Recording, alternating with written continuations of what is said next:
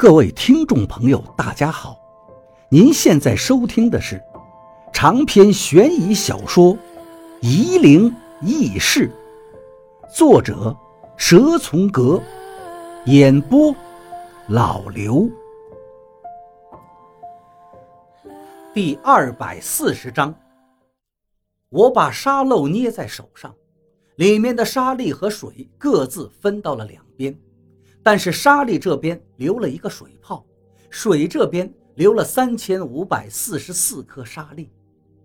王八在地上画了八卦，我说道：“竖起来，太极是圆球，不是圆圈。”王八闭着眼睛冥想，嘴里说道：“鱼嘴就只有一个了呀，从来就只有一个。你做到了阴阳平衡。”我点点头，这就是算杀。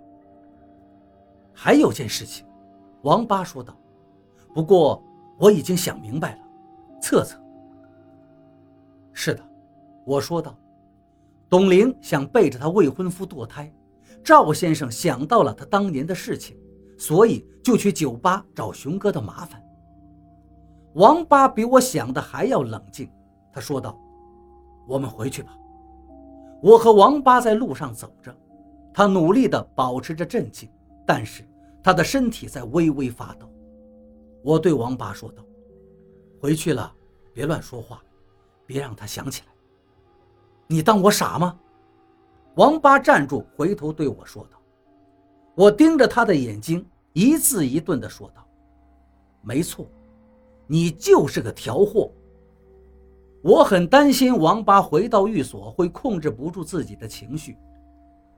他这两天的表现让我很不放心。王八在看守所没有受到蛊惑，仍旧下了狠手。我怕他自己本身压抑不住内心的激动，在董玲面前再乱说一通。幸好我的担心是多余的。王八走在路上，还知道买一些熟食回去。到了寓所。董玲正在做晚饭，见王八买菜回来，就说道：“我正在发愁菜不够呢，有疯子这种大肚汉。”董玲的心情看来还不错，也许心里难受的事情说出来了就会好受一些。虽然这是个假的记忆，也足够纠缠他的内心了。吃饭的时候，我故意说些笑话，想把气氛搞得轻松点。董玲跟方卓笑个不停。王八却老是板着个脸。吃完了饭，董玲收拾碗筷的时候，王八拦住他，要自己来做。我和方卓在沙发上看电视，方卓非要看《天线宝宝》，我看的要崩溃了，抢了遥控器过来换到《中华小当家》。可是我哪争得过方卓呀？他根本就不需要遥控器，就把台给换回去了。我看不成电视。扭头看见董玲走到卧室里，拿了些东西出来，交给王八，是几根领带和两件熨烫的整齐的衬衣。你一直住在这儿？王八走进卧室，把衣物揭下。是啊，不过下个月就到期了，不续租了。董玲笑了笑。下个月李行环就回来了，我搬去他家里，我们打算明年五一结婚。我把头转向电视机，和方卓一样看《天线宝宝》，可是耳朵还在仔细听王八跟董玲的对话。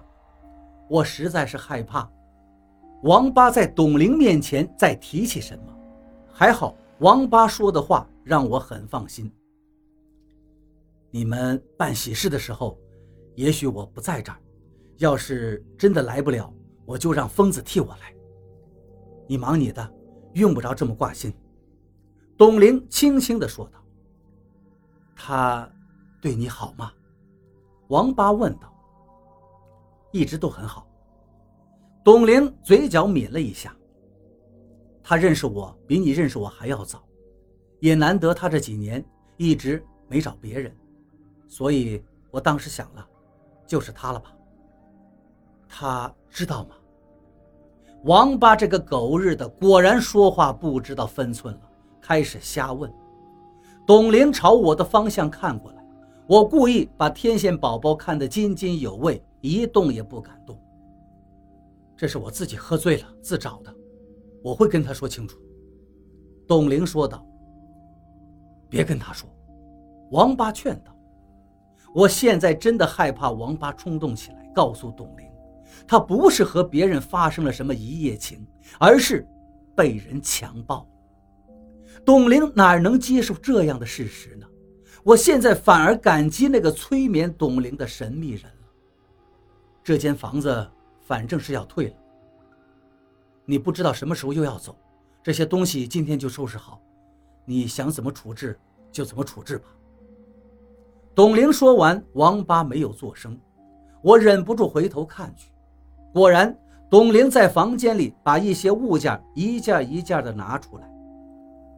这是你当初要买的丝楠。你在古玩街找了好久都没找到。董玲把那个水货的玩意儿放到床上，还是我运气好，替你找到了。我看见董玲在古玩街一家一家的问，每天都去问，问了一个多月，才在电信大门一个地摊上买了这个水货丝楠。王八用手把丝楠拿在手里，用拇指轻轻地在丝楠的盘子上滑动着。董玲又拿了一串木珠子出来。这是我当年睡觉压床，你去沙市和你父母过年，替我在张华寺买回来的。我问你开过光没有，你都不会哄我开心一下。开光哪那么容易，说开就开呀？王八说道。我再去找个能人，帮你把它开光了吧。算了，董玲无所谓的说道。其实我也不在乎的，不过你当时给我带回来，我倒是开心了很长一阵子了。我也没送你过什么东西，王八低声道：“你还把它留着呀？”“不是啊，你还给我买过一件衣服。”董玲说道。“真的吗？我怎么不记得了？”王八摸了摸脑袋。那天我们从法院出来，走在路上下雨了，我身上淋湿了，你就帮我在街边的一个服装店买了一件衬衣。我真想不起来了。王八认真的想了想，还是没有想起来。你呀，买的是一件男士的衬衣。董玲笑了，因为那是一间男装店。哈哈，王八拍了拍自己的脑袋，干笑了两声。我想起来了。你想起来个屁呀！我坐在沙发上，心里骂着王八：“你这个蠢货呀！”董玲在你面前把这些东西一件件的摆给你看，每样东西都是一段记忆呀。这说明董玲还惦记着你。可是王八，你这个蠢货，竟然一点都不知道含义，就这么傻里傻气的看着董玲把东西一件一件放到床上。